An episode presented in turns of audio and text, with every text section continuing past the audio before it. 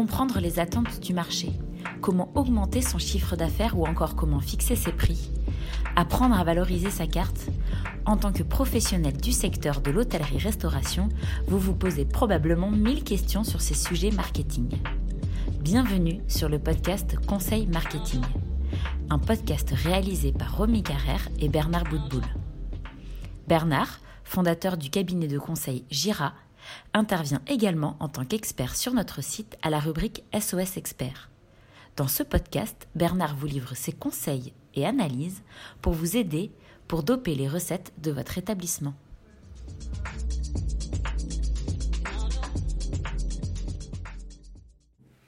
Dans ce nouvel épisode des conseils marketing, nous voulions échanger avec Bernard sur le concept de restauration dit bouillon. Ces chaînes plutôt populaires ont marqué le début des années 1900 avec des établissements au concept rétro et qui offrent une cuisine plutôt traditionnelle. On y retrouve l'œuf maillot, les carottes râpées, des bœufs bourguignons, etc. À Paris, nous évoquons souvent Bouillon Chartier qui détient aujourd'hui trois établissements dans la capitale, mais il y en a d'autres, y compris en province. Ces établissements offrent un retour à la simplicité avec souvent un excellent rapport qualité-prix. Quel est l'avenir de ces établissements expérientiels? Avant de rentrer dans le vif du sujet, Bernard, je te demande, est-ce que tu pourrais nous donner les caractéristiques de ce concept? Un bouillon, c'est un concept euh, rétro des années 20 euh, euh, qui est plutôt tourné vers la tradition avec des plats, j'aurais tendance à dire, iconiques ou presque oubliés. Je pense notamment à l'œuf mayonnaise, euh, la sardine à l'huile, des carottes râpées en entrée, un bœuf bourguignon en plat. Bref, c'est simple, c'est populaire, c'est généreux dans un cadre nostalgique ou euh, certains disent dans un cadre euh, type musée. Un cadre nostalgique qui rappellerait presque les musées avec des plats iconiques comme l'œuf maillot, sardine à l'huile, bœuf bourguignon, les carottes râpées. Une cuisine donc plutôt simple mais très gourmande. Est-ce qu'il y a d'autres caractéristiques qui pourraient définir ces concepts? Alors les autres caractéristiques de ce concept euh, sont, très très claires. Ce sont des tickets moyens TTC boissons comprises qui sont faibles. On parle de 18 à 20 euros euh, de dépenses moyennes. Je rappelle qu'on est en service à table. Euh, ce sont des établissements qui font entre 3 à 4 rotations par jour, ce qui est énorme. Ce sont des établissements qui tournent euh, allez, entre 3 et 5 millions d'euros de chiffre d'affaires. Euh, pas de réservation, ce qui veut dire qu'il y a une file d'attente à gérer et ils savent très bien gérer les files d'attente. Et parce qu'il y a une salle aussi à gérer puisqu'il y a de la rotation.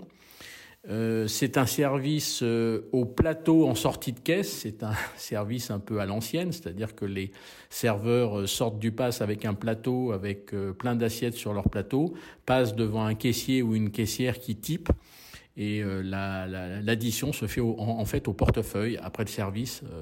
la caissière récupère sur chaque serveur, sur chaque serveuse, l'intégralité, puisque c'est eux qui encaissent eux-mêmes. Et puis euh, l'autre particularité euh, qui amuse beaucoup les consommateurs des bouillons, c'est que l'addition se fait sur la table avec un stylo à une vitesse incroyable sur du papier euh, gaufré. Quand je dis vitesse incroyable, c'est-à-dire que le gars ou la fille qui fait l'addition arrive très rapidement à faire le total, ce qui est totalement d'ailleurs incontrôlable. Mais bon, c'est ça fait partie du folklore. Tu cites euh, en exemple Bouillon Chartier, rue Montmartre. Euh, quelles sont les nouvelles adresses de type Bouillon Et est-ce que le Bouillon est une aventure exclusivement parisienne? Bien historiquement, j'aurais tendance à dire que c'est Chartier qui a ouvert le bal, euh, rue Montmartre, il y a très très très longtemps. Et puis beaucoup plus récemment, on a vu arriver des acteurs comme le Bouillon Pigalle, le Bouillon République, toujours à Paris. Mais il ne faut pas oublier que la province euh, existe aussi euh, euh, en termes de bouillon. Je pense notamment à un bouillon au Touquet et à un bouillon à Flers en Normandie. Il ne faut pas oublier non plus des grosses villes comme Lyon, Tours, de plus ou moins grande taille d'ailleurs, qui commencent à ouvrir et développer des bouillons. Tu as évoqué Bouillon Chartier qui vient notamment d'ouvrir une troisième adresse à Paris. Quel est ton point de vue sur l'avenir de ce type d'établissement dit bouillon? Alors je pense que l'avenir de ces concepts, euh, il est plutôt radieux. Pourquoi? Parce que hum, un bouillon repose sur euh, une tendance forte qui est le retour aux valeurs et aux traditions. Euh, nous sommes aujourd'hui dans une phase de retour aux valeurs, retour aux traditions, retour au goût et retour à la simplicité. Il y a aussi un autre aspect qui va soutenir le développement des bouillons, c'est qu'on est sur des prix bas. J'aurais tendance à dire sur un rapport qualité-quantité-prix qui est excellent par rapport à ce qu'on peut trouver euh, ailleurs. Troisième particularité, c'est que c'est assez folklorique, puisque c'est très rétro, c'est très nostalgique, c'est ouais, c'est très folklorique. Il y a quelques euh, euh agissements de ces établissements, euh, aussi bien en termes d'assiettes, que l'addition dont je parlais précédemment, etc., que service au plateau qu'on voit pas euh, souvent, bah, qui fait partie d'un folklore euh, qui est euh, pour beaucoup d'ailleurs Instagrammable. On voit beaucoup sur Instagram des photos et des vidéos de bouillon. Et puis le quatrième élément qui me fait penser que l'avenir de ce concept est plutôt dans la bonne direction, c'est que ce sont des établissements expérientiels. Je répète, l'expérience souhaitée par le consommateur, il est tridimensionnel. Expérience dans l'assiette. Alors eux, évidemment, euh, ils sont plutôt bons dans le côté expérientiel dans l'assiette, puisqu'on trouve des entrées, des plats et des desserts qu'on ne trouve quasiment plus dans la restauration expérientiel dans le décor. Alors là, évidemment, ils, sont complètement dedans parce qu'on est dans des décors un peu nostalgiques, type un peu même musée même.